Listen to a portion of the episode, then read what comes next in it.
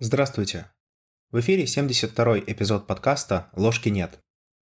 И мы продолжаем разговор о невинных страдальцах в Древней Месопотамии. Напомню, что в прошлом эпизоде мы говорили и разбирали шумерскую поэму «Человек и его бог». Краткий смысл можно передать простой идеей, что в представлении древних шумеров невинные страдания на самом деле не являлись совсем уж невинными. Мысль, которая была высказана в этой поэме, заключалась в том, что люди иногда совершают грехи неосознанно. Ну, то есть грех какой-то есть, но человек об этом не в курсе. И поэтому, когда он, например, молится своему Богу, то ничего не происходит. Ну, потому что он не понимает, за что ему, собственно, просить прощения. Ну, это как в исповеди. Если вы хотите исповедоваться в грехах, вы все-таки должны назвать их. Если вы не можете их назвать, ну, собственно, и прощения получить вы не можете. Поэтому логика исцеления в шумерской поэме, она была двухэтапной. Первый этап – надо просить богов о том, чтобы они открыли, в чем, собственно, состоял грех, то есть перевести из неосознанного в осознанное состояние.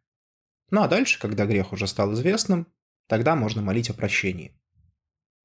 В этом некоторая саммари нашего разговора в предыдущем эпизоде. Еще раз кратко напомню, зачем вообще мы изучаем старые тексты. Ну, казалось бы, где мы, а где древние шумеры? Но прежде всего потому, что современный человек, как и древний человек, испытывает страдания, которые считает незаслуженными. И человеческий разум устроен таким образом, что человеку необходимо понимать причины происходящих с ним явлений, происходящих с ним событий. И поэтому нужно какое-то объяснение. И в этом смысле можно принять культурологическую гипотезу о том, что развитие сознания человека, в том числе и современного, в какой-то мере соотносится с развитием культуры, развитием человечества в целом. Это, например, та гипотеза, которую использовал Юнг. Поэтому, когда мы изучаем старые тексты, мы на самом деле изучаем самих себя на более ранних уровнях развития сознания, а может быть и на текущих.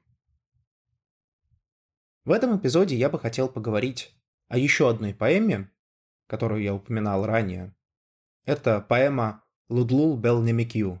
Или есть другой вариант, который иногда встречается в русскоязычной и англоязычной литературе. «Владыку мудрости я хочу вас славить». Вообще, это одна из самых длинных поэм.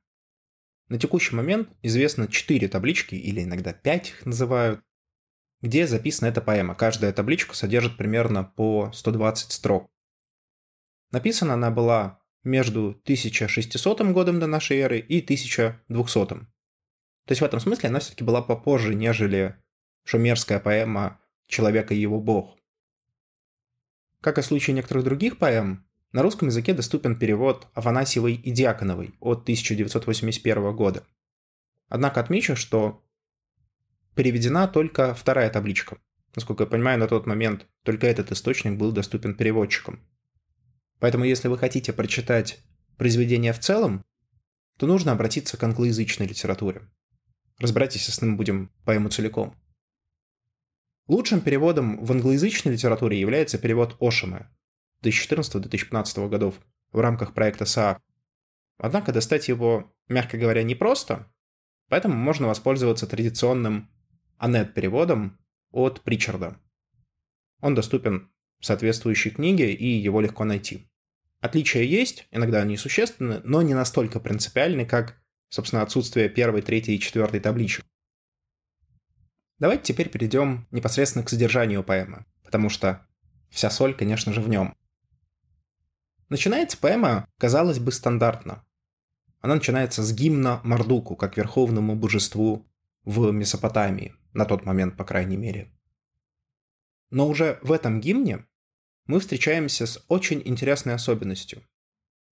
Рассказчик отмечает, причем активно отмечает, что Мардук — это не просто добрый дедушка, который сидит на небесах и раздает всякие ништяки, а что Мардук на самом деле весьма амбивалентное существо. Вот эта амбивалентность и подчеркивается вот в этом благодарственном гимне.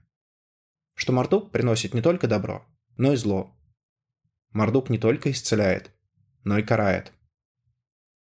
То есть в Мардуке сочетается и белое, и черное, и добро, и зло. В какой-то степени можно сказать, что он выше этой дихотомии, выше этих антиномий. При этом нужно помнить, как вот мы рассматривали в прошлом эпизоде, что Мардук напрямую обычно не взаимодействует с людьми, согласно той мифологии.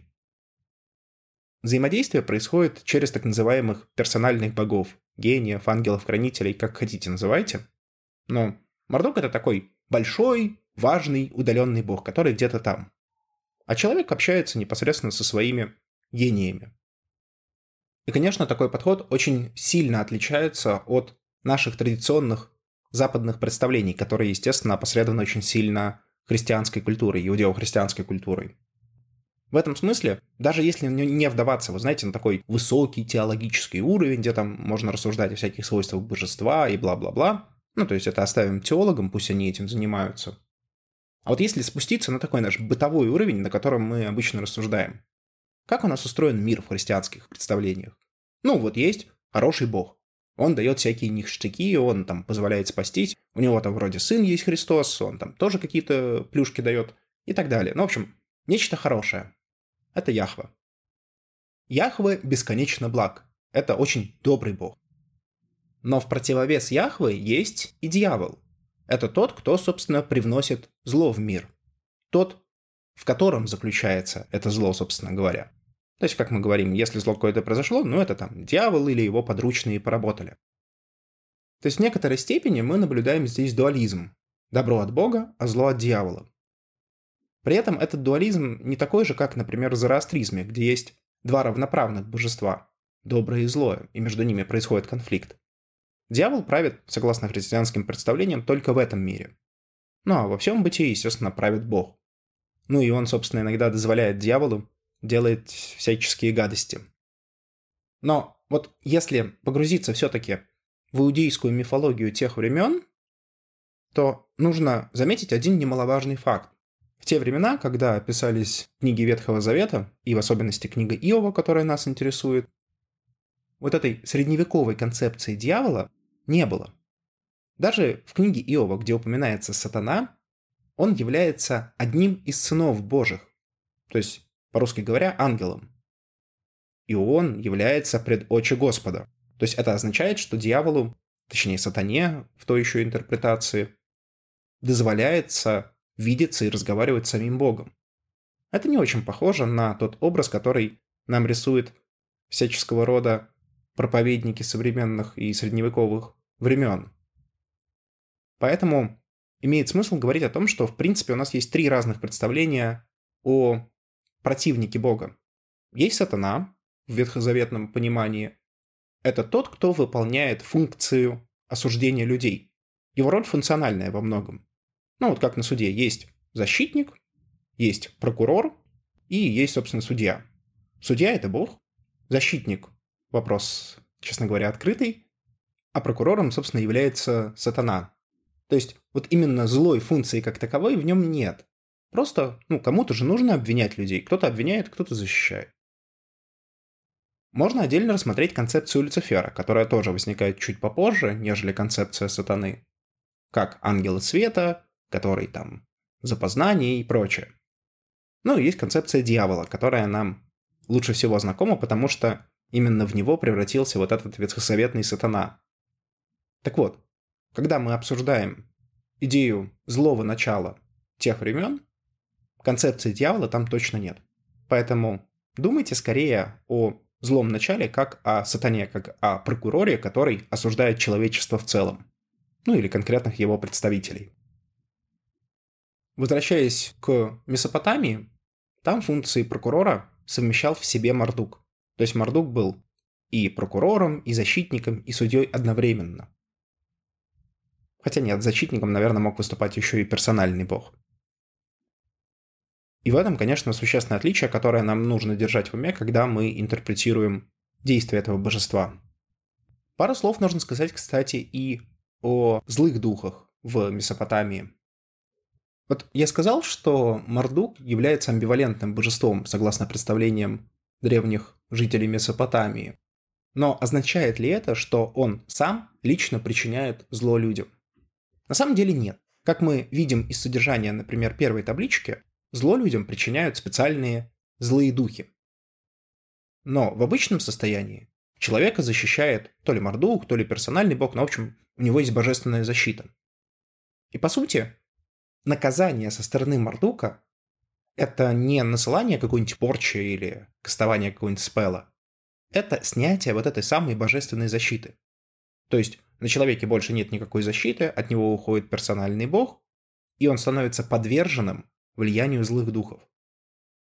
Которые, кстати, фактически выполняют роль божественного наказания. То есть они не действуют сами. Как и в книге Иова, Господь дозволяет сатане действовать, так и здесь. Мардук дозволяет злым духам действовать. В этом смысле один из исследователей очень грамотно называет их даймонами. Ну, вот как мы обычно называем злых духов, демонами. Но демон это вот прям очевидная коннотация, это зло субстанциальное. А здесь речь идет о том, что ну кто-то же должен выполнять грязную работу. Вот, собственно, злые духи ее и выполняют. Но они злы по своей функции, причем оцениваемой с позиции протагониста, а не по своей природе. Таким образом, если резюмировать вот эту благодарственную часть Мордуку, нам в этой части объясняется, откуда, собственно, происходит зло. Мардук является амбивалентным богом. Он является источником и добра, и зла. Но зло он причиняет не сам. Единственное, что он делает, это снимает божественную защиту. А дальше всю грязную работу за него выполняют злые духи. Теперь с этим пониманием мы можем двигаться дальше. Дальше первая табличка описывает в основном страдания главного героя. Во многом это физические страдания, психологические страдания, которые в современном дискурсе можно было бы назвать депрессией, и некоторые исследователи так это и называют. Частым мотивом или даже основным мотивом, которому посвящено больше всего строк в первой табличке, является социальное отвержение. То есть вдруг все отворачиваются от главного героя. Семья, близкие, работники, коллеги и даже царь, как указано в этой табличке. То есть в общем и целом человек оказывается в этой изоляции, что, естественно, не очень хорошо влияет на его благополучие. Вишенкой на торте является духовное отчаяние, что человек тех времен делал, когда вот сталкивался с такого рода проблемой. Он, естественно, пытался искать ответ в сверхъестественном, ведь в естественном ответа нет. Это произошло как будто бы случайно. Естественно, главный герой обращается к тем, кто может как-то взаимодействовать со сверхъестественным. К экзорцистам, к заклинателям, к жрецам, прорицателям. Но они молчат. Они не могут сказать ничего вразумительного, что еще больше добавляет в копилку отчаяния главного героя. Но при этом, что интересно, первая табличка заканчивается надеждой главный герой все еще верит в то, что, ну, возможно, это все-таки изменится. Возможно, жизнь станет лучше в ближайшем будущем. Начало второй таблички быстро убирает эту надежду, и там мы уже видим беспроглядную тьму. Отчаяние захватывает всю личность. Просто послушайте эти строки. Куда ни гляну, злое да злое. Растут невзгоды, а истины нету. Возвал я к Богу, лик отвернул он. Взмолился богине, головы не склонила. Жрец-прорицатель не сказал о грядущем. Вещун волхованьем не выяснил правды. Ясновидца спросил, и он не понял. Обряд заклинателя не отвел моей кары. В этих строках, по сути, происходит кульминация духовного отчаяния протагониста. Он отчаянно пытается найти хоть какое-то объяснение того, что с ним происходит. Почему все от него отвернулись? Почему он заболел? Почему он испытывает депрессивные симптомы. Он пытается найти хоть какой-то грех. Вот в прошлом эпизоде в поэме «Человек и его бог» мы выяснили, что грех был неосознан. В «Лудлул Белнемикю» протагонист пытается перечислить все возможные грехи, которые он мог бы совершить. Послушайте это. Но что за дела творятся в мире? Я в грядущем зрю гоненья и смуты как тот, кто молитвой не славит Бога, в трапезы час не чтит богиню, не склоняется ниц, не бьет поклоны, чьи уста забыли мольбы и молитвы, кто священные Божьи дни не приветил, кто в небреженье презрел обряды, в почтенье и страхе не вел свою паству, Бога не вспомнив, кушал свою пищу, богиню оставил, муки ей не сыпал. Беспечно забыл своего господина, бездумно клялся святою клятвой. Так я не спровергнут. А ведь я постоянно возносил молитвы. Мне молитва – закон, не жертва – обычай. День почтения Бога – мне радость сердца. День шествий богини – и благо, и польза. Славить царя – мое блаженство. Песнопения святые – мое наслаждение. Я страну призывал соблюдать обряды. Чтить богини имя учил я народ мой. Я славил царя, равнял его Богу. Почтение к Творцу внушал я черни. Воистину думал, богам это любо. То есть что мы видим здесь? Мы видим, что главный герой перечисляет все возможные, ну или все известные ему грехи, которые он мог бы совершить. Он прямо указывает на то, что другие люди их совершают, но при этом благоденствуют. А он, как заявляет главный герой, эти грехи не совершал, но испытывает страдания и он не понимает, почему так происходит. Здесь мне почему-то вспомнились классические эксперименты, которые ставил Марти Селигман, основатель позитивной психологии, над крысами, вызывая чувство беспомощности, которое не просто возникает и исчезает, а наоборот продолжает, после того, как оно возникло, влиять на суждения и действия этих животных. Ну, то же самое, собственно, и для людей. Здесь мы сталкиваемся с такого же рода беспомощностью, но уже в отношении божественного – Человек понимает, что он ничего с этим сделать не может, что он не понимает богов. Это выражается в следующих строках. Но что мило тебе, угодно ли Богу? Не любезно ли Богу, что тебя отвращает? Кто ж волю богов в небесах постигнет? Мира подземного, кто угадает законы? Бога пути познает ли смертный? Собственно, здесь происходит кульминация мысли страдальца о том, что причину его страданий он не может понять, что боги его наказали, но он не знает за что, и что принципиально эту причину познать просто невозможно. Это новый мотив, который мы еще будем обсуждать на протяжении следующих эпизодов, который кратко можно назвать как божественная непостижимость. Причиной зла или страданий, согласно этой интерпретации, является божественный закон, но этот закон знать нам не дано, просто потому что он божественный, а мы не очень божественны. И при такой интерпретации искать причину просто-напросто нет смысла. Она известна, но это знание нам ничего не дает. Помните, как у Дугласа Адамса ответ на самый главный вопрос жизни, Вселенной и всего такого – это 42. То есть ответ в виде 42 нам уже дан. Но вопрос мы понять не в состоянии, и в этом, собственно, и проблема. Итогом второй таблички является экзистенциальный ужас и предчувствие страдальцам своей скорой смерти. Он говорит, что «Знать могила близка, готов мне саван. Я не умер еще, а уже оплакан». Таким образом, в противовес первой табличке, эта табличка заканчивается крайне негативно. Страдалец предполагает, что он скоро умрет, и уже, можно сказать, даже готов и принял это. Если посмотреть на всю поэму в целом, то можно заметить некоторую симметрию. Первая и вторая табличка, как мы уже выяснили, содержат в основном негативные описания.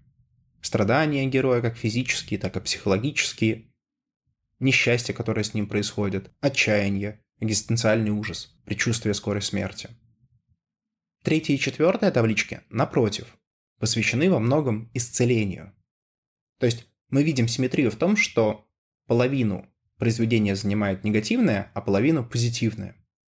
И несмотря на то, что начало третьей таблички также содержит в себе описание страданий, контекст этих страданий уже совершенно другой. Но об этом мы поговорим в следующем эпизоде. И здесь, честно говоря, есть о чем поговорить, потому что третья табличка содержит очень интересное событие, которого нету в книге Иова, но которое очень хорошо можно интерпретировать с лингианских позиций. Герой видит сон, и этот сон имеет экзистенциальное значение, в том числе и для понимания смысла всего произведения. С вами был подкаст «Ложки нет». До новых встреч!